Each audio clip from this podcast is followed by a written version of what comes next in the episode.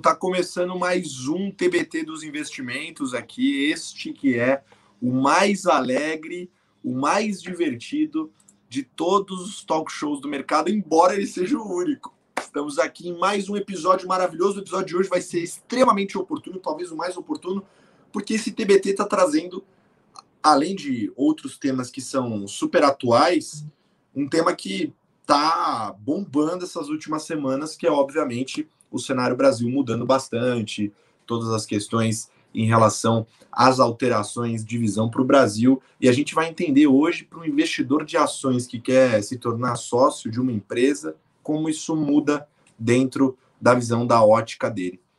O programa de hoje vai estar bem recheado. E para falar sobre o tema, que vocês estão vendo aí na tela de vocês, a gente vai trazer alguém muito qualificado, uma companhia maravilhosa para a gente fazer esse episódio, que é um gestor de ações, obviamente, mas também é sócio da XPI, que faz isso aí há 20 anos, 20 anos selecionando empresas, então acho que ele manja alguma coisa. E recentemente, a gestora que ele faz parte lançou também um fundo ISD, que é parte do nosso tema, então quero discutir com ele um pouco sobre essa questão. Então, vem para cá, Marcos Peixoto. Fala aí, Colado, tudo bom? Prazer estar presente. Tudo bem? Tranquilo. Maravilha, maravilha. Peixoto, antes da gente começar e já falar sobre o assunto, se apresenta para a galera. Quem é Marcos Peixoto? Bom, vamos lá. Sou Marcos Peixoto. É, comecei, como o Colado falou, tô 20 anos já fazendo isso, estou ficando velho já. Comecei no Banco BBM, no Banco BBM em 2001 é, back-office, logo em 2003 já comecei a fazer a parte equity, comecei como analista, depois passei para gestão. É, aí tive uma, uma, uma experiência no, no, Itaú Asset também, em 2007 a 2012, é, e estou aqui na XP Asset desde 2013, né? Então estou aqui já oito anos dentro da XP Asset, sempre fazendo renda variável. Então estou ali há 18 anos fazendo análise e gestão de, de equities aqui.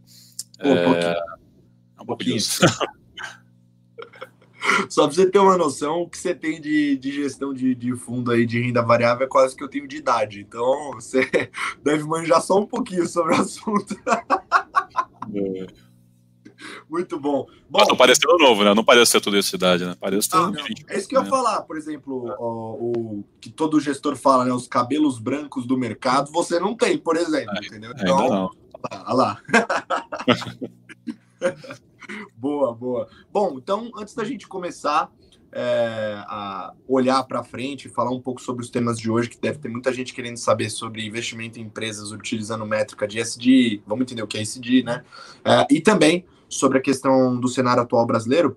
Vamos olhar para trás para a gente poder dar sequência e entender do que a gente vai falar hoje. Para isso, eu vou chamar o primeiro bloco, que é o TBT dos investimentos.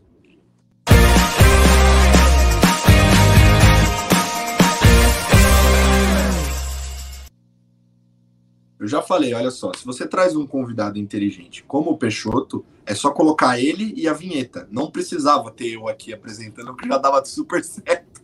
Alocação completamente deficiente de capital humano, mas beleza. Vamos lá, já tô aqui, então vamos melhorar esse pagode. Peixe, vamos lá. Cara, antes da gente falar sobre investimento em empresas e SD, falar também dessa nova estratégia que vocês lançaram e as diferenças disso também para uma estratégia tradicional de investimento de longo prazo em empresas, Vamos entender assim, na prática. Você está falando aqui com o seu amigo Colasso, a gente está num bar aqui virtual, infelizmente não podemos estar juntos num bar de verdade, adoraria pagar uma cerveja para você, mas já que a gente não pode, então aqui, o que, que é ISD na prática, quando a gente fala é, tanto do ponto de vista é, corporativo, mas do ponto de vista de investimento também, o que, que muda para o investidor o ISD? Não, beleza. Pergunta complexa e ampla, né? Tentar Bom, ESG, é, meio ambiente, sustentabilidade e governança, né? Environment, Social Governance. Então, é, o que, que, é exatamente o ESG, né? Como é que isso aí é um tema que na verdade já existe há bastante tempo, mas começou a ficar mais em voga, eu diria que nos últimos dois, três anos, né? Começou a entrar uhum. bem, bem em voga no radar dos investidores. Começou a ter muito é, muito fundo dedicado a isso, começou a ter muito questionamento das companhias.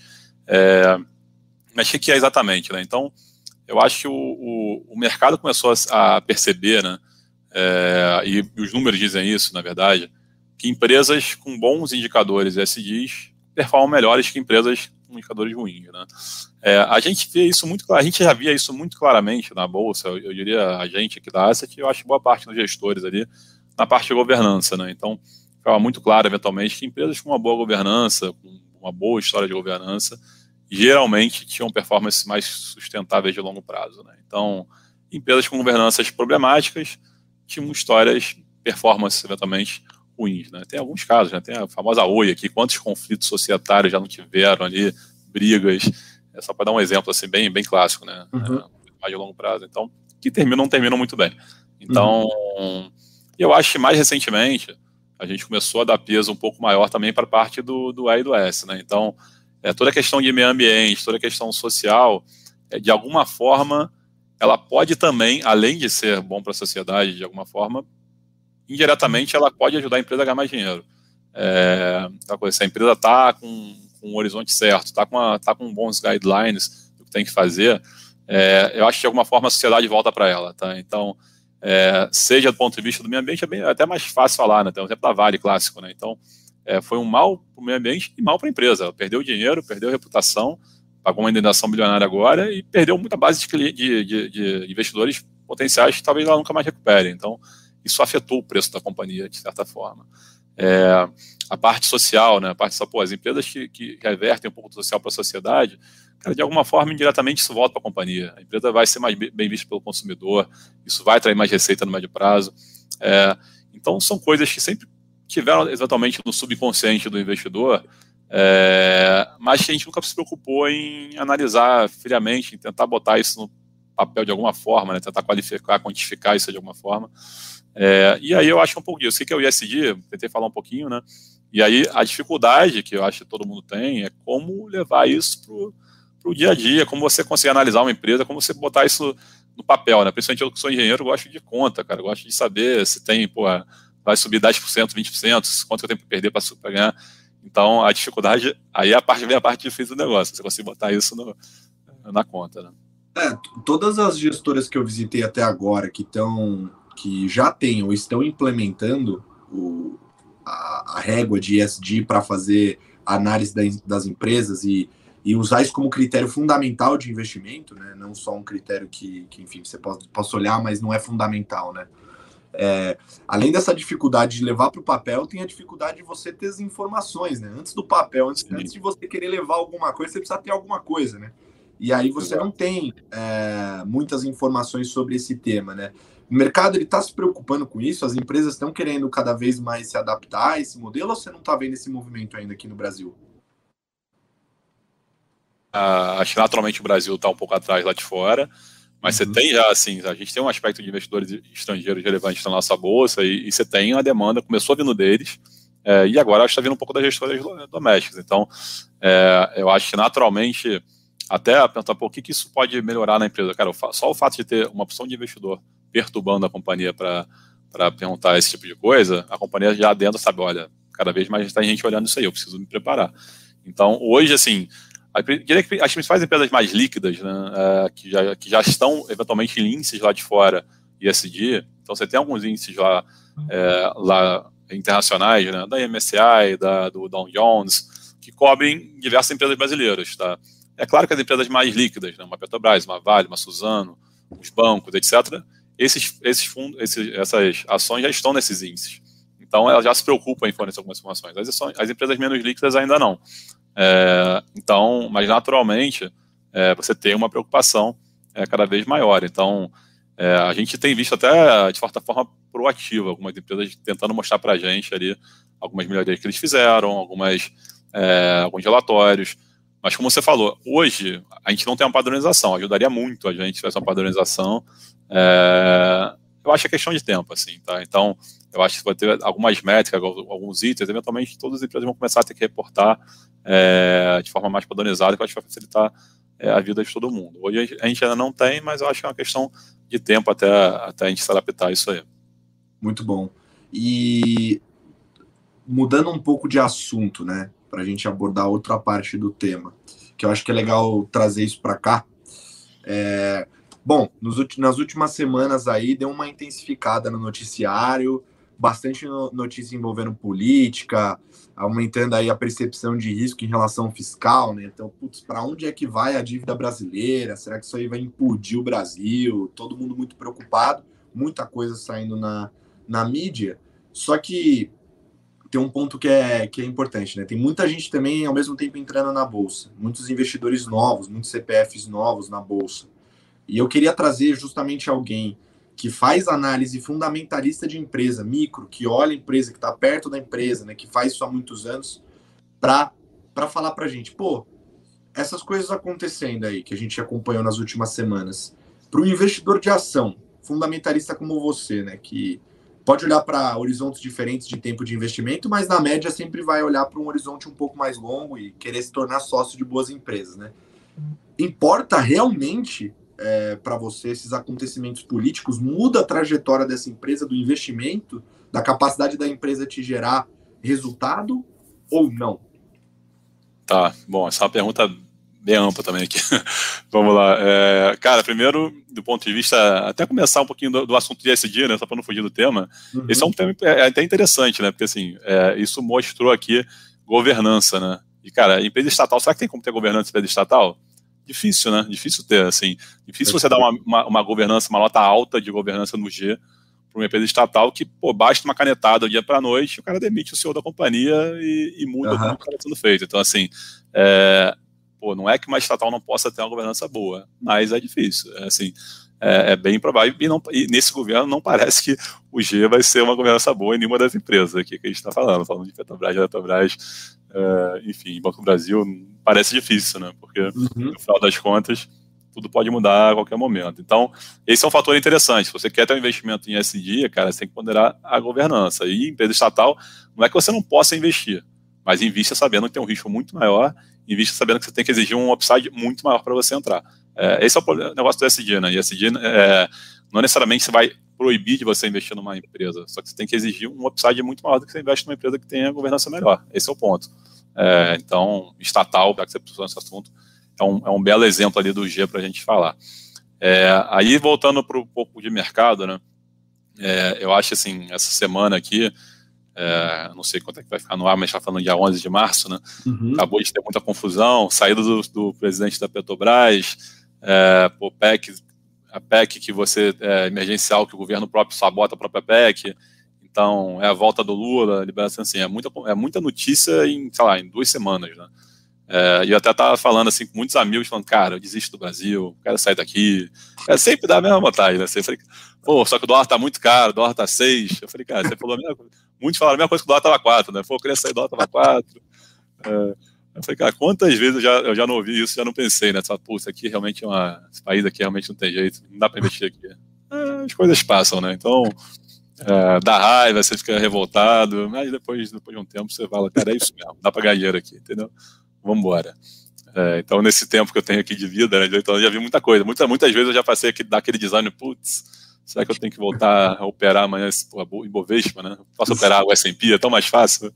É, mas, então, assim, eu acho que essa volatilidade política, é, eu acho que ela gera oportunidade, é, você perguntou se muda realmente a forma de investir nas ações, né? Então, assim, vou falar propriamente das estatais, né? Cara, muda muito, assim, porque o rumo que vai seguir a companhia depende do, do que o governo, no final das contas, está querendo. Então, a, tem muito gestor, inclusive fundamentalista, raiz, assim, é, que não investe em estatal. Porque, assim, você investe a longo prazo numa companhia que pô, muda a cada quatro anos. Então, como é que você vai investir a longo prazo em algo que você não sabe qual é daqui a quatro anos que acontece? E não deixa de ser um ponto. Uhum. Eu invisto, assim, invisto ou não, né? Então, depende da visibilidade que eu tenho, depende do upside que eu tenho. É, então, eu fiquei, eu diria que muito tempo ali sem investir em estatal, é, ali na época da, da Dilma. Quando a gente viu uma luz no fim do túnel ali, é, no impeachment, que a gente via poder ter uma mudança ali na gestão, a gente voltou a investir. É, e agora a gente investiu, desinvestiu, enfim, depende do momento. Assim, hoje em dia, no caso, eu só tenho, das estatais federais, só tenho a Eletrobras na carteira, que é a única que eu acho que pode ser privatizada, porque as outras que estão na mão do governo eu não tenho. Mas, é, então, assim, é um, é, um fato, é, um fato, é um fator interessante. Por Petrobras, por exemplo, oportunidade ou não, né? Cara, do ponto de vista de, de fundamento, está extremamente barato, assim, empresa que pode ser que tenha uma oportunidade. A empresa saiu de 30 para 20 reais praticamente, perdeu um terço do valor. É, por conta de uma canetada. É, petróleo está super alto, a empresa está ganhando muito dinheiro, a empresa está gerando ali, para ter uma ideia, assim, a Petrobras vai gerar de caixa basicamente um terço do valor de mercado dela. Então, assim, falando de forma bem simplista, né? Se passar três anos do, do mesma situação que a gente está, você recebeu todo o seu dinheiro de volta já. Se a empresa resolver distribuir tudo em dividendo, é, a empresa só precisa sobreviver por três anos. Né? Então, assim, obviamente está tá barato esse nível de petróleo do, do preço que está. É, mas, assim, você tem uma certeza muito grande que vai acontecer, assim, com a próxima gestão. Então, mudança de, de CEO, você não sabe o que vai ser feito, o presidente vai controlar o preço da, da gasolina do diesel, é, a gente já viu como isso terminou lá atrás. Então, assim, tem um fator de risco muito grande. Eu acho que vai ser um caos, eu acho que vai fazer, não sei, acho que não. Acho que talvez, nós investir tá agora, perto de 20 reais, talvez seja mais oportunidade do que, do que roubada, tá? Mas hoje tem, tem outras coisas melhores na bolsa que eu prefiro, mas assim, não acho que é um, não necessariamente é um mau investimento. Então a gente tem que fazer essa análise, assim, se a oportunidade pode ser que seja, pode ser que não, pode ser que seja realmente uma roubada. Pode ser que tem muitas empresas dessas que a gente chama do famoso value trap, né? Uhum. É, que é o que é o, é o, que é barato, mas engana, né? Assim, você, você acha que está barato e fica mais barato ainda, continua barato e, e, não anda, né? Porque as coisas vão piorando no meio do caminho. Mas, então, mas te perguntando, né, você falou aí bastante sobre empresas estatais, né? E, bom, você já deixou claro que sim, pode impactar e pode mudar sim o jeito que você investe numa empresa que é estatal, justamente porque numa canetada você mexe, a governança da empresa fica toda comprometida. Mas quando a gente fala para as outras empresas da Bolsa, ex-estatais, né, hum. que estão longe aí dessas canetadas malucas que acontecem, é, é, é, o mesmo ponto de vista ou não? Se cair por conta desses motivos, por conta de uma deterioração do cenário político, não necessariamente para essas é realmente uma oportunidade na lata. Tá. Não, então. Aí é um. Depende, acho que depende muito caso a caso, tá? É, eu acho que não necessariamente é uma oportunidade, porque é, o político mexe muito no cenário macro, né? É, a gente tenta muito aqui investir no micro e fugir um pouco do macro, assim. Então, é, a gente tem as maiores convicções nossas, as maiores posições, são em posições que a gente consegue ter uma confiança maior no micro do que no macro. Ou seja, se o PIB for 1 ou 5, cara, tanto faz. Não é que tanto faz, alguma coisa vai impactar. Mas a empresa vai continuar, vai sobreviver e a gente vê a upside mesmo assim. Tem empresas que são muito dependentes do cenário macro. Ou seja, no cenário PIB 5 pode dizer uma coisa, PIB 1 muda muito a empresa. Então, é, isso muda. Por que, que muda? Né? É, principalmente por conta de, de juros, de fiscal. Então, vou dar um exemplo bem bem simples. Né? A gente está agora discutindo a, a, tal da PEC emergencial. É, a gente não sabe como é que estava até no momento que a gente está falando, está rolando o segundo turno. Então, uhum. é, não sabemos como vai passar, aparentemente vai passar. Mas se você tem uma, uma mudança que a gente estava discutindo na semana passada, que você deixa abrir a porteira e, e deixa. A gente estava falando de eventualmente terminar com teto de gasto, liberar gastos extras, Bolsa Família, etc. Você piora o endividamento do país. É, a pessoa, pô, mas o que, que isso vai impactar na, na valuation da loja Gêner, né? É, uhum. Vai impactar alguma coisa? Impacta indiretamente. Você, você vai, vai, vai aumentar o fiscal, a dívida do país. A dívida do país mais alta, você vai ter com dificuldade, o país tem dificuldade de pagar ela, vai ter que botar juros mais altos para alguém querer comprar essa dívida. Né? Então, é, você vai ter um juro de longo prazo maior para você poder financiar essa dívida no mercado. É, esse juro de longo prazo maior, ele vai impactar eventualmente no juro que a loja Renner vai cobrar para financiar a roupa dela a roupa do, do cliente né, que está vendendo. É, esse juro mais alto ele vai diminuir o investimento, né, porque as pessoas, por que eu vou investir numa loja nova se eu posso colocar o dinheiro na renda fixa? Né? É, e isso aí deixa a economia rodando mais fraca. Então, e aí você pode gerar um emprego menor, o emprego menor gera menos venda de, de roupa, e aí o valuation da loja render cai. Então, assim, então tem que fazer uma, uma ponte. Né? Então, é, por isso que acaba impactando. Assim, a gente tem que tomar, olhar também o que acontece no mundo político, é, porque isso impacta os indicadores econômicos é, para o bem e para o mal, e aí tem algumas empresas é, que são bem impactadas por isso. Né? Eu dei o exemplo aqui do Marrene, mas qualquer empresa varejista, qualquer coisa que você muito de, de, é, precisa de consumo, etc., tem um impacto muito razoável. Agora, já outra forma de pensar, se eu estou investindo, por exemplo, na Vale, isso impacta alguma coisa? Não. Assim, eu não tenho que me preocupar. É, pode até impactar positivamente se o dólar subir, né? Então é uma outra variável, assim. Mas, na forma geral, o que impacta para a Vale é se a China vai bem ou se a China vai mal. O que está acontecendo no Brasil, pouco importa. Assim. Então, uhum. é, é, um exemplo bem oposto. Né? Então, da, dentro da mesma bolsa, tem diferentes tipos de, de empresas que estão su, sujeitas a diferentes variáveis. Tá? Então, Eu acho que é um, é um pouco disso, tá? Perfeito. Então é caso a caso, pode impactar, mas também pode ser que não tenha tanto impacto, né? Como você citou bem aí, exportadoras, empresas que têm receita em dólar acabam né, se sobressaindo e até sendo uma proteção para esse cenário, né? uma forma de você se diversificar em temas que vão te proteger do cenário doméstico. Exato. Bom, a gente já até entrou em alguns nomezinhos aqui que eu tenho certeza que a galera vai ficar com uma pulga atrás da orelha, então até para a gente falar um pouco mais de, de posição e, e, falar um pouco do XP Investor ESG, que eu estou com umas dúvidas em relação a umas teses de investimento de vocês. Vamos para o próximo quadro, que é o Vale a Pena Investir.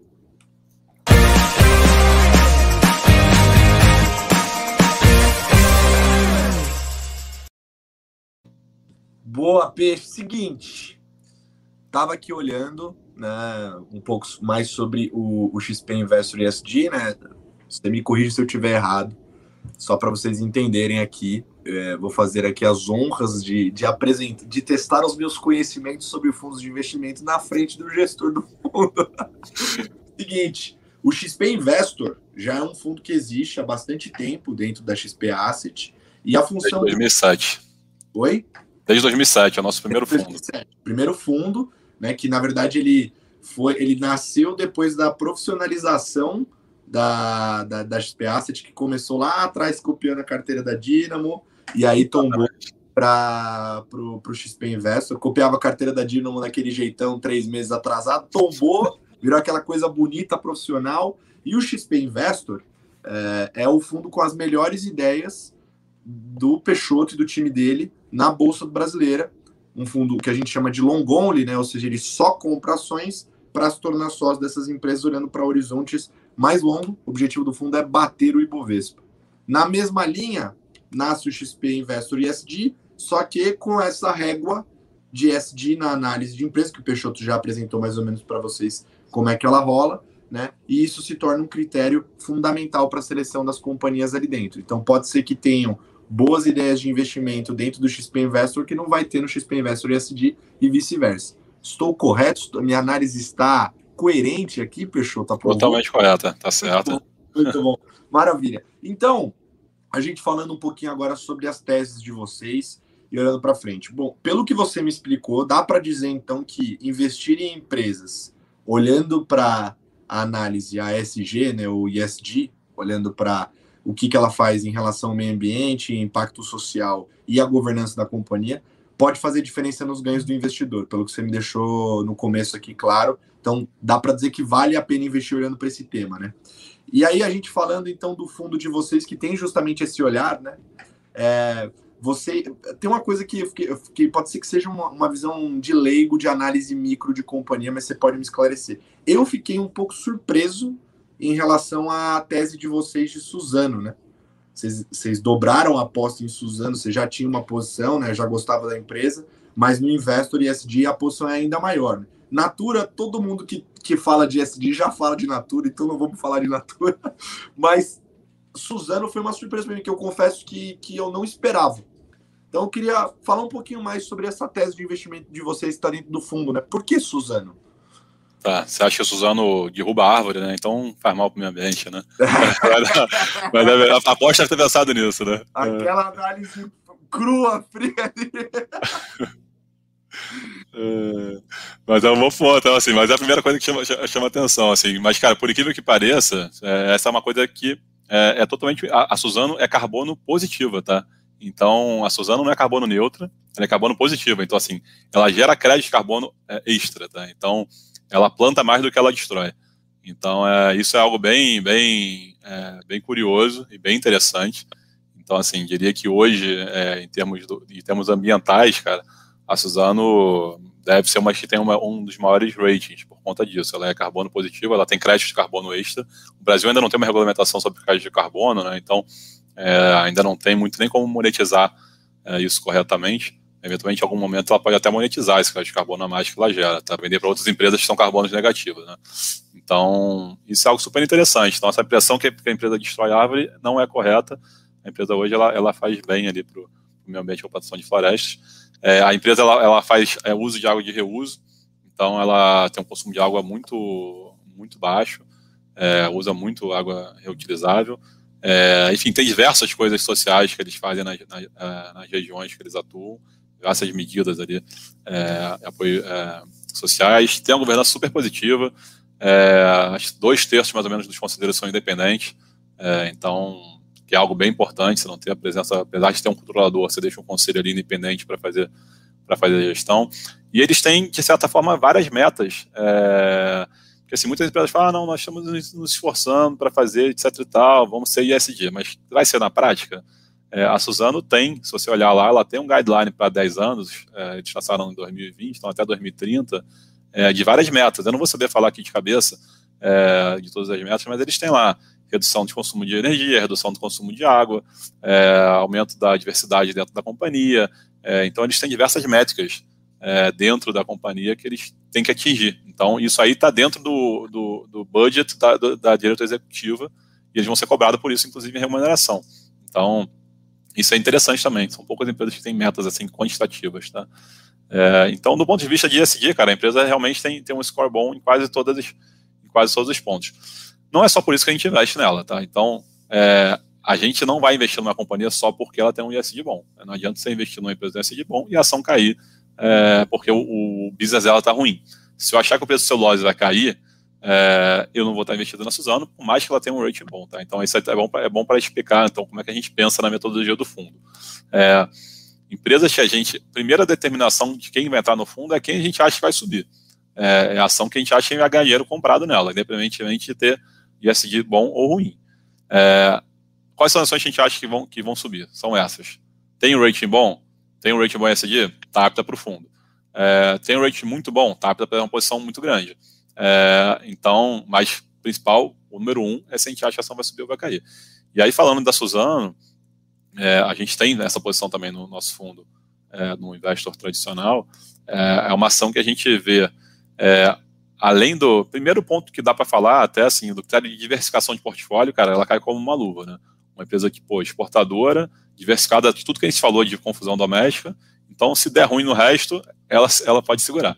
Sim. Então, esse ponto já é um ponto que, que, que, que, me dá conforto em uma posição grande, né? É, porque é uma posição, apesar de ser uma commodity, ter muita volatilidade, ela contrapõe o resto do portfólio. Então, esse é um ponto. Segundo ponto é um pouco da, da dinâmica que a gente está vendo no mercado hoje de celulose. Tá? A gente teve diversos problemas ali por conta do coronavírus no, no segmento. Então, é, muitas empresas, por exemplo, tiveram que não, não, não puderam fazer manutenção nas plantas por conta do Covid, né?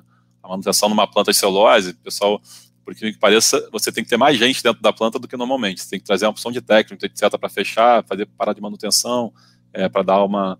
É, é, toda a planta tem que parar um, um momento para fazer é, seus ajustes. Né? Então, eles não conseguiram parar é, por conta disso. Não tinha time para ir na, na, planta. E está todo mundo meio que fazendo isso agora. No final do ano passado, começou, as pessoas começaram a voltar ao normal. Então, isso está gerando uma queda de produção de diversas plantas ao mesmo tempo. Então, está é, tá dando uma, uma redução ali de fornecimento de celulose. Aí, do isso é do lado de, de, de, A gente sempre tem que olhar do lado de, de commodity, né, oferta e demanda. Né? Então, do lado da oferta, você teve essa redução momentânea. É, você não tem nenhuma planta nova de celulose entrando ali praticamente agora no curto prazo. Você tem algumas plantas começando a entrar no final do ano, plantas novas de expansão. É, e você tem uma demanda que está muito forte, principalmente vindo da China. Né? Tá todo mundo vendo a China recuperando super forte ali a, a, retomada ali do Covid. E o Covid ele gerou um fator curioso, né? porque do mesmo de forma que você afundou todo mundo muito rápido, as pessoas, as pessoas não, né? As economias estão voltando muito rapidamente ao mesmo tempo, né? Tirando, tirando talvez do Brasil, mas olhando o resto do mundo, está voltando tudo ao mesmo tempo. E aí, quando você quer tudo ao mesmo tempo, todo mundo quer a mesma coisa, tá dando problema você está tendo uma opção de, de choque ali de oferta, está faltando coisa opção de lugar. Né? faltando aço, está faltando celulose, está faltando container. Eu estava olhando outro dia, o preço de container explodiu. Eu falei, cara, container, né? Porque está todo mundo querendo levar navio para China ao mesmo tempo. Então, é, a celulose está subindo, o preço da celulose está subindo bastante. Tá? Então, já indo para a conclusão, né? Por conta dessa demanda, é, a gente vê uma demanda chinesa ali muito forte. E a, a questão do, do, coronavírus, ela fez uma, uma mudança talvez estrutural um segmento que a gente chama ali de, do, do tissue, né, que é o que? É o guardanapo, papel higiênico, é, produtos, é, papel de limpeza. Né? Então, as pessoas aprenderam, mal bem, ficaram um pouco mais higiênicas, né? seja passando um paninho, é, seja lavando mais a mão, tendo que no banheiro lavar a mão com aquele papel descartável absorvente. É, E aí, então aumentou de fato. Teve aquela loucura do papel higiênico, né, que todo mundo queria estocar papel higiênico no meio do coronavírus. De fato, aumentou a curiosidade, né, a curiosidade da bolsa. Né, por isso que é legal o que a gente faz. Né. De fato, você viu que o consumo de celulares explodiu ali no meio da pandemia. Eu falei, cara, no meio da pandemia? É, porque a pessoa está tá acumulando papel higiênico em casa. De fato, bateu. Bateu na, na, na, na economia real. Mas agora isso acabou, mas de fato você tem uma mudança estrutural, de fato, verdadeira mesmo, de, de higiene. Então, está aumentando mesmo o consumo. É, e como eu falei, você tem uma, uma demanda forte, oferta você não tem muito para suprir, o resultado disso é aumento de preço. Então, a gente acha que 2021 é um ano bem forte para preço de celulose. É, a Suzano é uma empresa que tem o menor custo global ali de, de produção. É, então, a gente acha que vai, vai ser um ano bem, bem, bem interessante para a Suzano em termos de lucratividade. A empresa hoje está negociando em múltiplos ali é, historicamente baratos, abaixo que ela já negociou.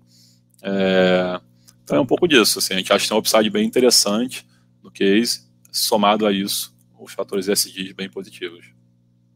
Muito bom, muito bom. E, e tem um ponto importante, né? acho, acho legal. É, você abriu uh, o nosso programa falando sobre, dando exemplo de, um, de uma parte de meio ambiente, né? Dentro ali do E, do ESG, que uma companhia que é exemplo que, que não tem esse E positivo é a Vale mas mesmo assim ela é uma tese de investimento de vocês no investor tradicional, né? É, só antes da gente comentar de Vale, eu fiquei com uma dúvida aqui. O investor ESG ele deriva do fundo tradicional de vocês, ou seja, você selecionou ali as empresas que você gosta, né? Porque meio como se você montasse uma cesta de empresas ali, ou como se fosse um novo índice, o índice investor, que é o que vocês gostam ali de, de empresas. E aí, em cima disso, vocês depois vão olhar o, o ranking, a pontuação rating ESG dessa empresa para ver se vai para o ESG ou não? Exato, assim, no, no Investor, a gente também faz essa análise ESG, tá? Uhum. Mas, como eu falei, muito mais para tamanho de posição e para e medir ali upsides eventualmente. Porque, cara, a empresa tem problema de governança, tem problema de meio ambiente, mas tem um upside de 100%. Eventualmente, a gente sabe que vai ter que tirar, vai atribuir um desconto para isso ali. Então, quanto vai ser esse desconto? 20%, 30%? Vamos supor. Então, em vez de eu achar que tem 100 para ganhar, eu acho que tem 70. Então, a gente tenta pensar nisso aí e, e dosar no tamanho de posição. A posição não pode ser muito grande para ter um risco maior. É, no fundo ISD, a gente procurou ser um pouco mais xiita, tá? É, por quê? Porque, primeiro, para diferenciar os produtos, naturalmente. Segundo, porque eu acho, e aí a gente decide qual que vai melhor do que o outro, vamos ver com o tempo, né? É, mas, assim, é para é o que o investidor está querendo, né? Então, a gente sabe que o investidor que está procurando um fundo ESG, ele quer que a gente seja um pouco mais xiita, eu, eu, eu, acho, eu espero que ele, que ele, que ele queira, né, nesses pontos. Então, o que a gente procurou fazer é elencar ali na, na nossa avaliação, a gente eliminar o nosso último quartil de, de, de empresas, tá? Então, é, empresas que têm um score mais baixo, pode ser momentâneo, isso é uma coisa que a, a gente analisa constantemente. Pode uhum. ser que hoje a Vale está, mas que ela não esteja daqui a pouco. Uhum. É, a gente realmente elimina. É, o caso da Vale, até falando um pouco, assim, a Vale é um case que a gente acha também tem uma upside interessante, a gente gosta do case, não tanto quanto a Suzano, como a gente falou, posição menor, é, no fundo tradicional. É, a Vale, ela tá, se você olhar a Vale hoje, ela tá, eventualmente, daqui a dois anos, ela é uma empresa ISD, talvez premium, assim, dentro do segmento dela, né? E aí você tem aquela questão, pô, tem como uma empresa de mineração ser empresa ISD premium? depende da forma de você analisar. É, o business dela é esse, você tem que saber disso. É assim, mineração, tem como ser premium?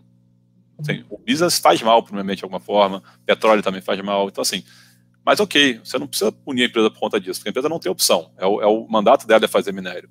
Mas tem forma de fazer minério melhor, tem forma de fazer minério sem barragem, você pode fazer o minério a seco, é, você pô, tem que ter, não pode ter dois acidentes em cinco anos, entendeu? É, então, assim, é, tem, acho que não é um problema do setor, o setor ele afeta, tá? Mas é, eventualmente o que, a empresa está fazendo para que esse setor seja menos é, é, é, problemático. Então, no caso da Vale, assim, ela tem um peso para mim, para mim ainda muito grande do passado. Eu não consigo realmente me sentir confortável no fundo desse dia é, perto do que aconteceu. Mas se você olhar hoje, a agenda da companhia está muito focada para isso, tá? Então, a interpretação de resultado da Vale, metade dos slides é para falar de ESG. a empresa sabe que ela está sendo. Está devendo. É, tá devendo. E eles estão realmente fazendo, tentando fazer. Agora demora, né? Demora. Eles estão fazendo o descomissionamento das, é, das barragens, estão transformando mais minas em barragem a seco, estão é, fazendo lá a devolução para a sociedade com, com, com, pagamento agora que eles fizeram, estão mudando o conselho da companhia pela primeira vez agora, vai ser um outro conselho mais independente, vamos ver como é que vai ser, né? Vai a Assembleia agora, inclusive nesse mês. É, então, a empresa está em mudança, né? Tem uma mudança relevante acontecendo. Eventualmente, quando a gente falar daqui a um ano de novo, talvez a Vale seja apta a entrar. É mesmo, assim, o histórico, ok, em algum momento você vai ter que esquecer dele e olhar para frente, né? É, eu acho que hoje ainda está muito cedo, a gente tem que ter um pouco mais de tempo para ver se realmente eles aprendem, aprenderam a lição, por mais que da forma negativa, né? Mas aprenderam a lição e, e fizeram o dever de casa. Então, hoje, no fundo desse dia, eu não tenho por conta disso, mas eu falei, assim, é um negócio que a gente pode mudar de ideia daqui a seis meses. Pode alterar perfeitamente. Não, mas eu achei legal mostrar essa visão que uma mineradora, claro, sempre pelo, pelo mandato dela, do que ela faz para ganhar dinheiro, ela vai continuar sempre gerando algum, né, algum prejuízo, digamos assim, para o meio ambiente. Mas tem, tem formas de dela diminuir esses impactos e automaticamente elevar a nota dela. E ESG, depende do ponto de vista do investidor, é, você consegue é, adicionar isso dentro de um, de um critério ESG. E aí eu tenho mais uma pergunta também que é importante, né? É, que eu acho que essa visão é legal. ESG, eu acho que o maior diferencial dele, até pelos estudos que já foram feitos em números, principalmente lá nos Estados Unidos, que tem esse tema há muito mais tempo, tem fundo dedicado a isso há muito mais tempo, você consegue comprovar que de fato as empresas que se preocupam com esses critérios conseguem performar melhor né, no longo prazo. Mas isso não necessariamente é uma verdade para o curto prazo, né? não necessariamente para o mercado de ações, né? Digamos assim, você vai ganhar mais dinheiro com uma posição que tenha um, uma nota de ESG maior do que a outra. Não necessariamente, né? Sim. Pode, pode ser que não. Né? É, dá para dizer, então, que olhando para o curto prazo, tem muita oportunidade também, mesmo fora desse, desse, desse indicativo, né? Sim, sim, total. Assim, esse é um excelente ponto que você falou. Assim, é, essa tese do, do ISD, né, a gente vai ver no médio e longo prazo se, vai, se, se tem resultado ou não aqui no Brasil. Olhando lá fora, historicamente diz que tem. É, então, os índices de ISD que você olha lá de fora, né, eles mostram um retorno superior aos, aos índices tradicionais. É, porém, depende muito do timing que você olha e depende muito da composição do índice. Então, vou dar um exemplo agora, que é bem, bem interessante mesmo. Né? Se olhar nos últimos dois meses da Bolsa, o que, que subiu? Commodities, só commodities subiram. É, se o nosso fundo ISD tivesse listado, será que ele estaria indo bem? Provavelmente uhum. não, assim, no relativo com o Ibovespa, né? Sim. Nosso índice, o Ibovespa é um índice muito cruel para você comparar, porque é um índice muito Sim. concentrado, né? É, uhum. É, então você tem ali, pô, 30% de commodity e 25% de bancos, basicamente. Então, é, você tem dois setores, né, que são dois, dois dá para se botar como se duas empresas, commodities e bancos, que é metade do índice. Então, se acontece alguma coisa nessas empresas relevante, fica muito difícil se você, se você não tem elas, né? Uhum. muito difícil você combater. Então, é, pô, pensando agora em 12 meses, cara, será que se eu tivesse um fundo desse já rodando, será que ele era melhor do que o Investor ou não? Provavelmente ele iria pior, porque eu teria pouca commodity nele, é, eventualmente até nenhuma, é, e foi um segmento que subiu bastante. Agora, o investidor que está colocando dinheiro nisso, ele tem que ter um, um, horizonte mais longo, né? Seria, como você falou, tem oportunidades, cara, que eventualmente um fundo vai pegar no curto prazo, mas se olhar num prazo mais longo, é, é uma outra janela. Então, por isso que eu até gostei, eu, eu eu fiz questão de, de colocar um pouco mais de restrição no fundo, né, de botar essa, esse blacklist nesse fundo, porque senão o investidor quer de tudo, né? Pô, mas você não comprou Vale? A Vale não é um ESG bom, não sei o quê. É, a pessoa subiu, né? Quando subir, todo mundo quer que você bote o negócio no fundo. Então, é, eu acho que tem que ser um negócio realmente mais, mais restrito. O investidor que está botando dinheiro tem que saber disso. É, e ele vai ter diferente performance de acordo com o tempo. Agora, você perguntou, né, tem oportunidades fora desse mundo? Eu acho que tem. Eu acabei, eu dei alguns exemplos aqui da, da Vale, exemplos estatais. É, eu acho que tem oportunidades também que pode ser interessante, independentemente de estar tá apta para um fundo desse ou não. Cabe ali, como eu falei, dosar um pouco do risco que você vai botar nisso aí. Perfeito, muito bom. É, então, assim, é, ESG, se, se, a empresa não tem esse controle nesses três pontos, ela pode ser muito boa no G, por exemplo, e não nos outros, mas de qualquer forma, qualquer é, despreparo em alguma dessas três letras, dá para eu dizer que a visão de risco para aquele investimento é um pouco maior, sim. Porque isso pode Exato.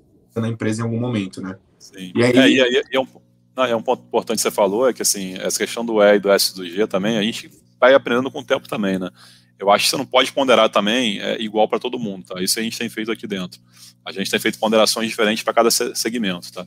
Então, É, vou dar exemplo, a gente acabou de falar da Vale. Né? Pô, a Vale tem, um, tem que ter uma componente ambiental muito relevante. Né? Então, é, tem que ter um peso ambiental relevante. Se eu falar, por exemplo, tá, dos bancos, cara, o banco não tem uma componente ambiental relevante, porque é uma agência, então, assim, não, é, nem para o bem nem para o mal. Ah, pô, o banco é carbono neutro. Tudo bem, o que é carbono neutro para um banco? Não é nada. É, porque ele está comprando ali um gás de carbono para pagar a conta de luz do, do prédio, assim, não é, não é uma coisa relevante do ponto de vista. Sim.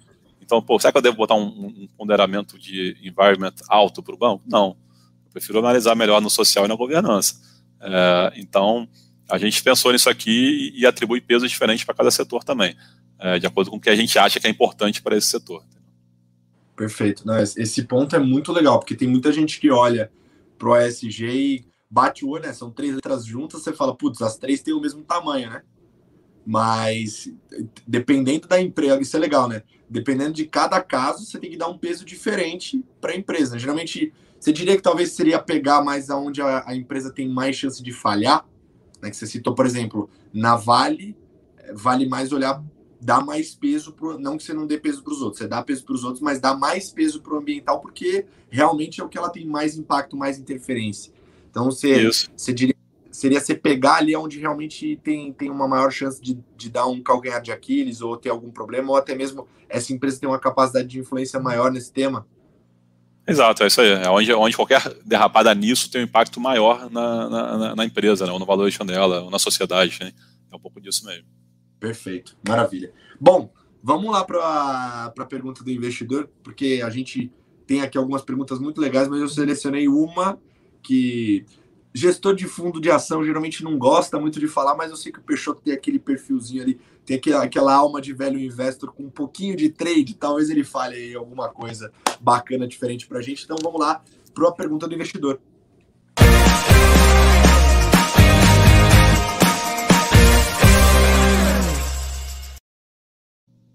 Vamos lá, então, Peixoto. A pergunta é a seguinte: dentro das ações que você investe hoje, qual é que você acha que numa janela mais curta de tempo tem o maior potencial de ganho? Essa é difícil, hein? Geralmente. Nossa, Lembrando, eu, eu, eu, vou, eu vou te dar, eu vou te dar, fazer. Janela curta de tempo, olha só, deixaram, deixaram abrangente. Você pode falar que para você curto prazo é cinco anos. é o que eu faria no seu lugar. Perguntou para mim dos fundos DNA, eu vou falar, pô, cinco anos é curto prazo. Não, de fato é, de fato é. é. Cadeiras à parte, cinco anos para um investidor de ações é a maturação média de um investimento de sociedade e empresa. Pode ficar maior ou menor ao longo do tempo, mas uhum. é, realmente tem esse tempo, né? Mas se, eu já, eu já é, pô, sou do time do Stock Pickers também, acompanhei todas as participações lá. E eu já vi você falando sobre algumas teses que fugiam um pouco da carteira dos outros investidores raiz, tradicional, ali, né? justamente por uma questão de preço. Porque se está barato, dá para ganhar dinheiro, você faz o investimento. Então, dá aí para gente pelo menos um nome que você acha que, que, que, é bacana aí, que você acha que tem um potencial de, de ganho razoável. Não, tá bom. Não, tá bom. Eu consigo pensar aqui em duas. Posso falar? Pode ser duas? Vai lá. É, não é dado que tem que dar prazo, né? E prazo é difícil, né? Pô, a chance de eu errar esse negócio para a semana que vem é altíssima, né? É, mas eu tenho dois cases aqui que tem um pouco de prazo para acontecer. Então, primeiro eu já falei, Eletrobras, né? É, a Eletrobras é uma, carteira, uma ação que a gente tem na carteira. É, a ação está perto de 30 reais. A gente acha que a ação sem privatização vale 50, tá? Então, assim, mesmo se não privatizar, tem uma upside relevante. Por que, que a privatização é importante? Porque muita gente não toca na companhia. Assim, a companhia é, um, é, um, é uma jamanta, né? Tem um milhão de, de empresas embaixo, tem várias operadoras, tem... só que assim, mudou, muita coisa mudou da Eletrobras de dois anos para cá, né? A gestão do Wilson, que infelizmente saiu da companhia, é, foi gestão muito positiva, ele, ele, deixou a empresa bem mais enxuta, só tem geração e transmissão, então é uma empresa muito menos volátil ali ao mercado. Enfim, tem uma upside gigante, só que eu acho que muita gente nem faz conta, porque é complexo, é difícil fazer conta, tem uma governança ruim, então, é, é, meio largada, tá? Se você comparar ela com esse, esse 70% de upside que eu falei, né? Sair de 30 para 50, é simplesmente ela negociar no mesmo valuation de uma Taesa e de uma, sei lá, uma STT, uma geradora e uma transmissora aí conhecidas na bolsa, né? Principalmente as pessoas que têm bastante conta de dividendos, né? Se ela fosse negociada os mesmos valores, os mesmos múltiplos, ela teria que subir 70%. Então, independente de ser privada ou não. Então, a empresa tem um upside muito grande. Por que a privatização para mim é importante? Independente se vai cortar custos, se vai fazer não sei o quê, cara, é importante só porque muita gente vai passar a investir. Ela passa a ser investível para uma gama de universo maior de pessoas, a pessoa vai fazer conta. E esse case tem um prazo de 120 dias, que é o prazo da MP. Então, assim, tem um prazo, né? É... Ah, Peixoto, você vai zerar se não passar a privatização? Não, porque eu gosto mesmo assim. Mas a ação vai cair? Vai cair. É, beleza, tô, ciente disso, tô com uma posição que eu aguento se cair, eventualmente para aumentar. Então, não é uma posição que tá para ter muito grande, porque tem riscos também de mercado, tá? É, eu acho que a ação está 30, vai cair para 25 eventualmente, vai cair 20%? Talvez caia. É, porque o mercado é, vai panicar, o pessoal gosta de operar evento. Mas eu não vou vender. Então, porque eu acho um case que mesmo se privatizar tem valor. Mas tem uma MP hoje no Congresso, o, o presidente colocou é, ela em vigor, tem 120 dias para ser votada, então se não votar ela caduca. Então, em 120 dias, a gente tem aí uma chance dessa privatização andar. É uma privatização fácil de passar do ponto de vista, eu acho, político, porque não é privatização, é simplesmente o governo vender ações na Bolsa e reduzir o percentual dele no poder. Né? E é uma privatização que ela está ela, tá agradando as bancadas do Norte e Nordeste, porque está indo um dinheiro para o Rio São Francisco, está indo pro, do Norte, está tendo um fundo setorial para o Norte, está agradando o pessoal de Furnas, que também era muito contrário, então você vê que, por tanto o presidente do Senado, tanto da Câmara, estão falando mais favorável a essa privatização. É, e você tem ali, o, o, presidente falou que ia meter a mão no setor elétrico. Né? É, por incrível que pareça, o meter a mão no setor elétrico, para mim, indiretamente você fala, pô, é populismo, mas acabou levando para uma privatização da Eletrobras. Por quê? Porque metade do dinheiro arrecadado, que é como está na MP, né, vai ser usado para cair o preço da, da, da, conta de luz. Então, o governo espera arrecadar ali 50 mil com a privatização da Eletrobras, 25 mil estão destinados para um fundo para cair o preço da, da de luz. É, então, assim, do ponto de vista de populismo é bom também, porque você fala que o governo não está tá continuando grande na Eletrobras, não vendeu muito, e está usando isso para baratear a conta do consumidor. Então, eu acho que fizeram um negócio interessante na MP. Vai passar ou não, são outros pontos, mas eu acho que a probabilidade de passar hoje existe, é alta, e tem 120 dias para acontecer. Então, eu acho que daqui a quatro meses tem um case ali que eu acho que pode dar um upside bem, bem interessante, tá? Não vou garantir, porque tem risco, mas eu acho que é a questão de assimetria, né? Você tem eventualmente 20% para perder e pode ganhar ali na minha conta 70% tranquilamente, é, sem colocar nenhuma melhora na companhia. Então, eu acho que é uma simetria boa que eu gosto de correr. Tem esse time. Um outro aqui, só para não gastar muito tempo também, que eu acho que tem um time definido, é a Lojas Americanas, companhia que eu comprei agora recentemente. É, a Bela anunciou ali uma, uma proposta de fusão com a, com a B2W. Lojas Americanas é um case, cara, que sempre já teve várias idas e vindas, né? Promete, aí não entregou, aí caiu, não sei o quê. É, eles fizeram um aumento de capital, uma oferta no passado a mais de 30 reais, a ação hoje está perto de 20. É, eles anunciaram uma, uma, uma, tratativa de fusão com a B2W, que também tem time para sair é, em três meses, é, tá, em até três meses. Eu acho que pode sair antes, tá? Eu apostaria que isso saia em menos de um mês, é, dado que não é algo muito difícil. O mercado hoje está muito reticente ainda. Como é que vai vir? Como é que vão ser os termos, né? É, o mercado tem um pouco dos, de receios né, de governança. A governança nunca foi um forte dessa, dessa empresa, tá? O G tem um ponto fraco ali. É, mas a B2W é novo mercado, a loja de não é. Para fundir as duas, eles vão ter que arrumar uma, uma situação que agrade o pessoal do novo mercado da B2W. E eu acho que a companhia, se essa fusão sair, uma companhia que fica muito mais capaz de lutar ali, eventualmente, com a Magazine Luiza, que é uma das queridinhas da Bolsa, é, que tem uma operação unificada, né, de varejo físico com varejo online. Então, você pega uma loja americana junto com a B2W, essa questão de separar o online do físico, cara, é coisa do passado. Hoje em dia é tudo interligado. Você compra no, no online e recebe na loja, compra na loja recebe em casa. Então, tem que unificar as operações. Então, eu acho que muda de patamar a companhia, tá? Uma vez que você tem as operações unificadas. E eu acho que o mercado hoje está cético. Para mim, está dando chance, é, porque o mercado não sabe como é que vai vir os termos. Eu espero que os termos sejam é, amigáveis, senão o mercado não vai aprovar. É, e eu acho que uma vez passado isso, acho que a empresa muda de patamar. Então, eu acho um case para três meses também, é, que é o time que eles esperam que essa operação seja concluída, pode ter um upside bem interessante. Pronto, dei, dei, arrisquei aqui, pô, três meses tá bom, né? Pô, aí foi, você me deixou muito feliz com isso aqui, pô. Três meses, eu tava esperando você falar alguma coisa para dois anos, três anos. Pô, três meses foi bem demais. Mas, mas os dois, acho que um, um ponto só porque também eu sou, eu sou aquele, aquele pai que, que zoa no churrasco, mas depois fica preocupado com o filho, né? Depois de zoar, o filho fica tipo, puta, não deveria ter zoado o moleque. É o seguinte, acho que é bom, é bom eu falar isso. você tem essas duas posições, são posições que têm chance de ganho, pelo que você falou, né, na segunda suas contas, um ganho bem, bem razoável para o pro prazo de investimento. Porém, você vai concordar comigo, você só tem essas empresas porque você também tem outras aí na sua carteira.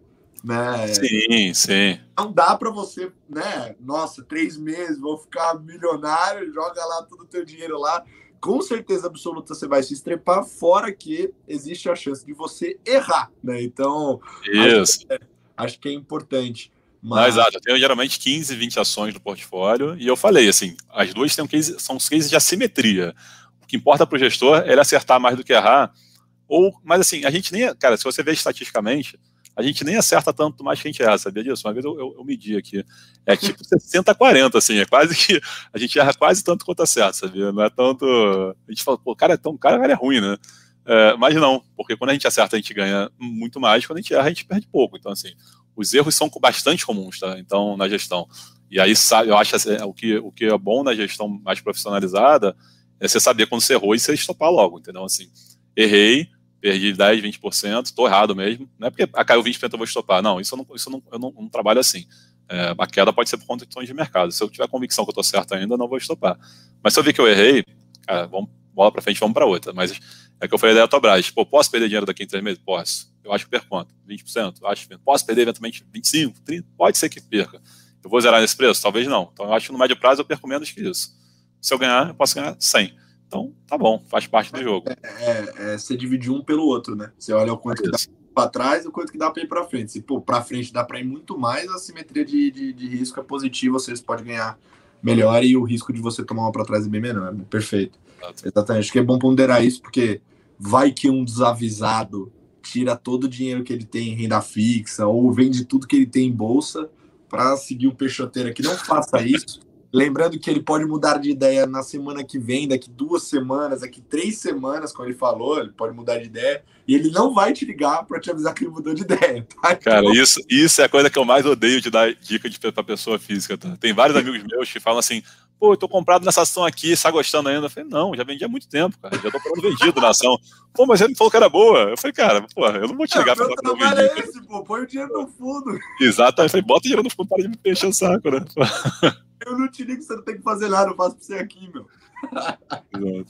Muito bom, muito bom. Bom, perfeito. Já demos aí uma bela de uma dica para a galera respondendo a pergunta. Então agora a gente vai para o próximo momento, que é o momento inspiração.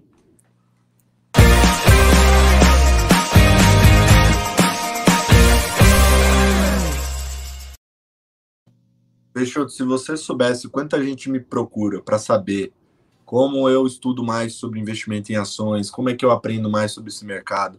É, você deve ter imaginado que isso daí deve ter se multiplicado bastante só por, por ver o número de CPFs na bolsa. Cada vez mais gente está querendo saber disso daí, e aí começa aquelas coisas que, ai, mas é, qual que é a ação aí que vai subir mil por cento nos próximos três dias, e aquelas coisas malucas que a galera fica falando e tudo mais. Sendo que por trás é, do investimento em ações, pô, você falou, você faz isso há 20 anos, estudou pra caramba, e, e o que eu brinco é que mercado financeiro ele tem muito, é muito parecido com, com medicina. Que a medicina você nunca para de estudar porque sempre está evoluindo. O mercado está mudando todo dia também. Então você não pode parar de estudar, você não pode parar de se atualizar, de trazer mais ferramentas, né? Então tem por trás disso daí tem muito estudo, né? E mesmo assim é 60-40, né? Ou seja, é.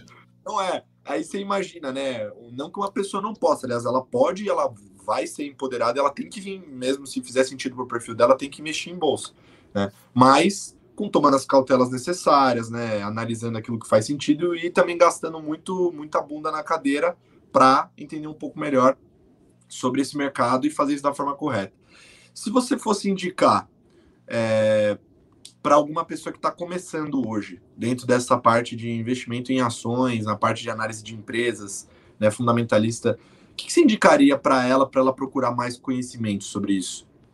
Tem algum livro que você acha que, que, que é bom, que a pessoa pode começar lendo, que ajuda? Documentário, não sei, qualquer coisa. Não, legal. É, cara, o livro clássico, assim, que eu, que eu li há muito tempo atrás, continua sendo um clássico, é o do Damodaran, né? O Valuation da Damodaran esse é um clássico. É, tem uma avaliação de empresas também do, do Copland, também foi um que eu, que eu li também, bem no início. Eu acho que, assim, são dois livros bem básicos, livros grandes até, Mas para quem quer começar, assim, é da escola que eu acredito, né? Análise fundamentalista. Uhum. Então, assim, a pessoa que, que quer fazer esse tipo de análise, é, eu acho que tem que ler esses dois livros. Tá? São dois livros bem, bem, bem clássicos, bem tradicionais, é, famosos, que vão abordar um pouco de contabilidade. Assim, não é um livro legal de você ler. Sabe, pô, vou ler um livro legal, um romance tal. Não, é um, livro, é um livro um pouco mais técnico, você vai ler um pouco de contabilidade, vai, tem, mas tem cases também, né? Eles narram, narram cases ali falando um pouco das companhias, analisadas, etc. Então, eu, mas eu acho assim, a pessoa tem que começar dali, porque é, muita gente você falou, né? Pô, fica lendo no Twitter, não sei o que, fica vendo dica, não sei o que, mas cara, não sabe nem o que está tá fazendo. Então você tem que pelo menos entender o que, que um gestor faz, é, o que, que ele olha para na hora de analisar uma empresa, né? Então, eu acho, eu acho bem interessante, tá? Assim, esses, esses livros, acho para começar. E assim, sendo bem honesto, eu não, eu não sou contrário às pessoas físicas operarem, assim, as 3 milhões de CPFs operarem eventualmente sem conhecimento. Assim que eu comecei, tá? Eu comecei operando na faculdade. É, na época eu operei, eu comecei opção, opção de, de telemar, é, que eram as opções mais líquidas. É, e lembro muito bem. Eu tinha, sei lá, 500 reais que eu tinha juntado ali na mesada que meus pais me pagavam. Eu ficava no, na época no laboratório da faculdade, né, não tinha celular, né? Eu sou, sou mais velho. Então eu ia para o laboratório da faculdade e ficava fazendo, operando lá a opção de telemar, assim, bem tosco. Né? E eu transformei os 500 reais em 1.500 reais rápido e depois eu perdi tudo. É, e aí e acabou meu dinheiro. Assim, eu devo durou uns seis meses essa brincadeira. Assim, eu falo assim, pô, foi um curso relativamente barato, assim. Eu acho, eu acho que dá para se pensar desse ponto de vista, né? Eu acho que se você não praticar, você não aprende. Então, é, pô, você me, eu me arrependo de ter perdido 500 reais lá atrás? Não. Assim, para mim foi super. Foi aí, que, foi aí que despertou, inclusive, meu interesse, né? Eu estava na faculdade ainda, não sabia o que eu queria da vida. Cara, comecei a me interessar, comecei a ler. É, e aí fiz na época um curso da Bovespa que tinha. Então, o curso também eu acho que são interessantes, tá? É, fazer o jabá aqui da XP, XP Educação, a XP tem diversos cursos. Eu acho que vale, vale a pena fazer um cursinho de análise fundamentalista. É, na época eu fiz também um curso na, da Bolsa. Então, isso foi me, me levando a interessar até a hora que eu entrei no mercado. Então, eu acho que a pessoa, eu, eu sim, eu sou super favorável botar dinheiro em fundo para delegar para o gestor. Mas você guardar um pouquinho do seu dinheiro para você aprender, mesmo que você perca. Mas aí é isso, é colocar o dinheiro que você sabe que se você perder, não tem problema. E não é fazer que nem eu fiz, colocar na opção. Opção realmente é um negócio que eu não recomendo, não recomendo começar operando opção, não. É porque jovem gosta de, de emoção, né? Adrenalina. Mas não é legal, assim. É confirmação, é, faz um negócio básico, simples, comprar, segurar, pensar no médio e longo prazo. Eu acho que é o ideal. É, é, mas eu acho que é isso. Eu acho que no dia a dia é, é, é onde você aprende mesmo, tá? Na prática. É, eu não sei de onde eu vi isso daí, se foi o o Warren Buffett que falou isso, ou a Clarice Lispector, alguém falou isso daí.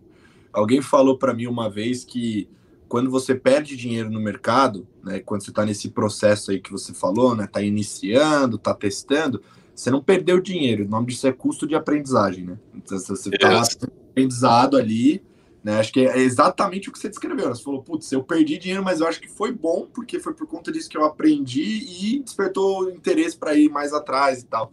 Então, acho que tem muito isso, né? A prática ela, ela ajuda muito porque o mercado ele tem uma dinâmica viva, né? Então, se você Sim. não está praticando e sentindo na pele, você nunca vai aprender. Você ficar a vida inteira na literatura, só lendo, só vendo vídeo, né? É, isso é fundamental, você fazer isso antes, durante e depois, né? Mas se você não acompanhar com a prática, você nunca vai aprender de fato, né? Então, acho que, Exato. em caso você não tem interesse, você viu aqui o que as coisas que o Peixoto disse, não gostou, achou chato, deixa ele fazer esse trabalho chato por você e coloca o dinheiro no fundo. Exato. Eu até levei, sabe um livro que eu acho interessante também, legal, assim, do ponto de vista de. que eu até gostei de ler, é o, é o livro do Ike Batista, Tudo ou Nada. É, não sei se você chegou a ler. É, é um livro mais de história. É, conta um pouco do, do, da ascensão e declínio, né?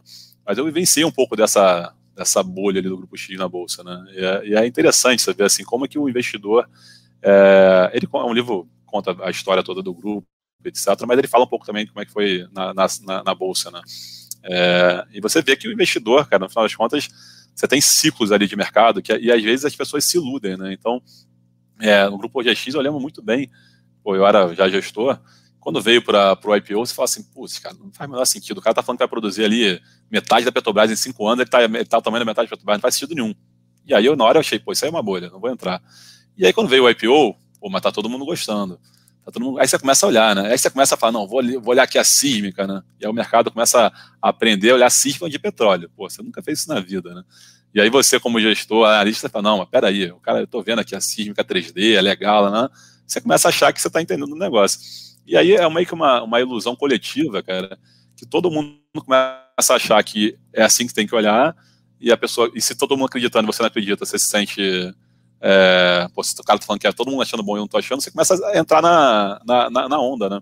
E aí foi uma, é uma história legal, que foi uma história real que eu até presenciei, que foi a onda dos grupos das empresas de projeto, né, que vendiam sonho, é, que todo mundo caiu, assim, todo mundo, por quê? Porque você tem aquele, o famoso, o, tem um termo em inglês, né, que é o FOMO, né, é o Fear of Missing Out, né, é o, é o medo de perder, né, sabe, pô, tá todo mundo gostando, menos eu, deve estar um rosto esquisito. Então, enfim, é, uma, é, uma, é, só uma. Porque, como está tendo uma opção de IPO também agora, esse cara, porra, vocês IPO, será que eu não vou, vou perder, não sei o quê? Aposto que muitos vão virar livros depois de um, de um tempo, né? Muitas histórias. Então, é uma história interessante do, do Grupo X para mostrar ali como o negócio, as ações subiram para caramba, valendo bilhões, e depois o negócio tudo quebrou. É, uma clara, olhando ex-post, né? Depois de um tempo, você pô, cara, uma análise fundamentalista mais é, mais efetiva, você dá para ver, assim, se você olhasse de fora, pô, dá para ver que as premissas eram muito agressivas. Mas na época da euforia, ninguém quer perder, você achava que tudo era possível. Então, é, é interessante ver como é que o próprio mercado se ilude. Perfeito, perfeito. Muito bom, muito bom. Bom, agora chegou o grande momento de dar aquela fritada no Peixoto, porque a gente vai para o momento Marília Gabriela do programa, que é o boleto ou não boleto. Então roda a vinheta.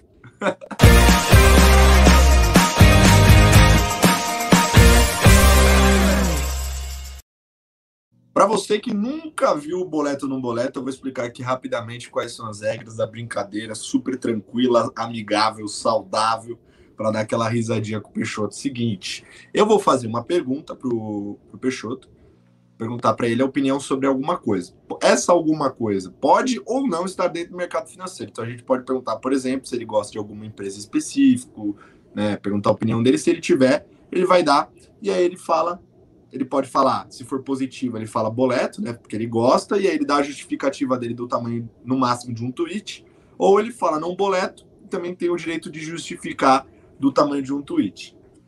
O tamanho de um tweet são das palavras. Oi? Qual o tamanho de um tweet que eu não sei? Nessa altura do campeonato, quintou, eu não vou ficar contando. Pode ser, você tem a liberdade poética depois da aula é, de cintura, você pode falar. Eu não sou muito bom nas redes sociais, não.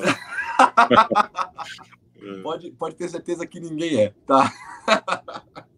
Mas vamos lá, então. Começando, vou te perguntar um setor, e aí, se, se a resposta for positiva, você fala a empresa que você mais gosta.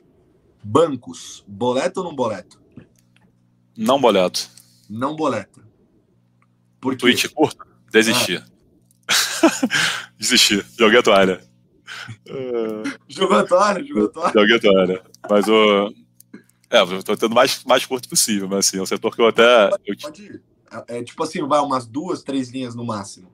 Tá bom. Não, a linha pode, se você quiser resumir uma só, é essa. Joguei a toalha. Joguei mas a toalha. É um, é um segmento que eu tinha até investir. É, mas eu acho que, assim, a competição é muito grande, a gente está vendo aqui XPs da vida, é, por todo lado, né? Tem Stone, você tem a XP, você tem diversos, todo, todo lado tem alguém tentando disruptar ali o, o, os incumbentes. É, eu achei que teria, a gente teria, teria um momento bom em 2021 da recuperação ali de, é, da inadimplência vindo. Está é, tendo realmente, de fato, isso. Os bancos já divulgaram números bem interessantes para para de lucro para 2021. O mercado já sabe disso e mesmo assim as ações não subiram. Então eu não acho que tem muito trigger. Eu acho que aquele é um pouco daquele velho trap, né? Que eu falei, é uma ação barata, mas talvez vai ficar barata mesmo, porque você não tem muito crescimento. Os lucros não crescem muito, tá? Então é, é um pouco disso, assim. É um preço barato, mas que eu acho que vai ficar barato. Então hoje não boleto. Agora desse negócio de velho trap me surgiu uma dúvida. Ambev, boleto ou não boleto? Não boleto. É... Mas negócio de falar curto é difícil, né? Tentando me... Mas é, é... eu acho que é. Falando curto, né? Competição e queda de margem. É, é isso, né? Se a empresa tem uma, até uma competição muito mais acirrada que ela já teve, é, propriamente da, da Heineken e outras cervejas artesanais, é, e eu acho que o nível, o equilíbrio de lucro da empresa, de lucratividade, é menor do que foi historicamente. Então, por mais que a empresa esteja recuperando market share esse ano, tá, tá, foi super bem, inclusive, na pandemia, é, ela tem pressão de margem, tá? Então as margens vão se estabilizar em patamares ma ma menores. A Ambev era a empresa que tinha a maior margem EBITDA de todas as cervejeiras assim no mundo. Então, eu acho que a gente vai tá, entrar num nível de rentabilidade bem abaixo do atual. Não acho a empresa barata para justificar esse, esse risco. Então, Perfeito. E varejo? Boleto ou não boleto? Boleto. É, setor, né? Já falou uma? Ah, setor, não, falando do setor mesmo, então sem entrar no, no case, mas eu acho que a gente está em vias de passar pelo pior momento já. A gente tem mais talvez dois, três meses bem caóticos né, de coronavírus, a gente sabe disso, assim, os números estão vindo bem ruins. O próprio Ministério da Saúde falou de vir 3 mil mortes dia, então isso é tudo muito ruim, porém, a gente está bem otimista com a vacinação aqui no Brasil a partir de abril, maio, tá? Então, a gente está bem perto disso, né? Então, diria que até maio a gente vai ter a população de risco ali quase toda, praticamente toda vacinada já, é, porque dá um salto muito rápido na vacinação. Você tem muita vacina chegando em abril e maio. Então, é, eu acho que o segundo semestre vai ser muito bom. A gente tem grande chance. A gente está vendo o que está acontecendo lá fora. Eu acho que o Brasil está com um lag ali de três, quatro meses. Tá? Então, e o setor está amassado. Então, está barato. É, então, de forma geral, tem muita empresa ali que está bem amassada. Eu acho que pode surpreender nesse segundo semestre. Agora essa dúvida vai ser muito boa. A, a, famosa e famigerada roupinha do home office. Qual que é a roupinha do home office? É sempre o quê? Polinho da firma, camiseta da firma e aquele bermudão clássico. Boleta ou não boleta? Boleta. Tá não pode baixar? É. Chinelão também. Eu também tô lá. Eu também... Clássico, padrão. Mas muito melhor, né? Fala a verdade, do que ficar usando aquelas roupas apertadas, aquelas roupas puta. Senta aí, o cinto puxa. Pô, ruim demais, velho. Muito melhor, muito melhor. Não, não compara. Agora, falar pra você. Não sei se você tem essa saudade também, mas uma saudade que eu tenho era o petrolão da XP. O petrolão da XP, para quem não conhece, era o café que tinha na XP. Não era aquele de maquininha, não. Era aquele que tinha que era de, de garrafa mesmo, coadão, porque aquele café, meu amigo, você chegava de manhã, é, meio cansado, tal, putz, no meio da semana, aquela correria, você tomava um daqueles copinhos, você, você, jogava no copinho, você tinha que pegar em dois, porque se você jogasse em um só, ele derretia. tinha que ter dois. Cara, aquele negócio você tomava, você dava a mão para Jesus, basicamente, porque se não fosse por queimar a traqueia inteira, dava arritmia cardíaca de tanta concentração de cafeína que tinha. É, sabe que eu não tomo café, né? Então, assim. Você não sou, toma?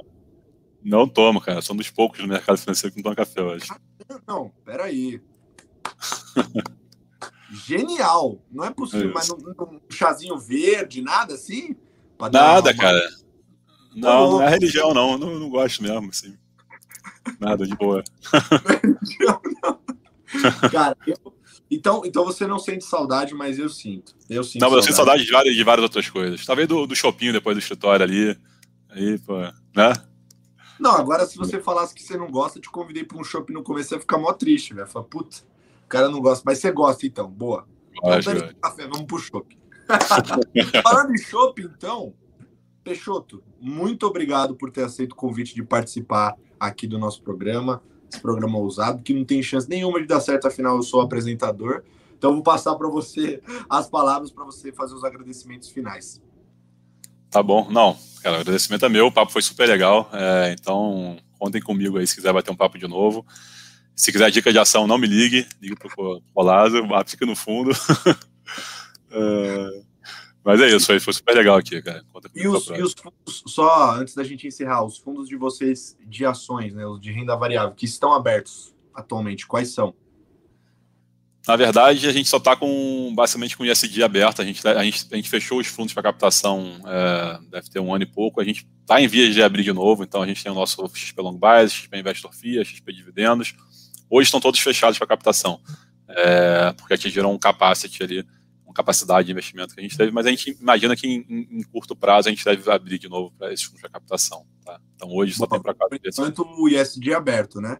Exato. Beleza. E se eu quiser acompanhar os conteúdos que vocês fazem por aí da XP Asset, da parte de renda variável, Tem algum, algum local, algum canal? Carta? Tem o nosso, tem o nosso site, é o xpasset.com.br. A gente tem o LinkedIn também da, da XP Asset. É só procurar XP Asset. Então, acho que são, são os dois canais ali que a gente. Tem o Telegram também, mas eu acho que tá no LinkedIn e no, no site. Você consegue ter acesso a tudo. Boa, maravilha. Maravilha, então. Bom, então, com isso, a gente se despede, vai ficando por aqui. Muito obrigado. Daqui 15 dias a gente está de volta. Um beijo. Tchau. Valeu, gente. Abraço. Tchau.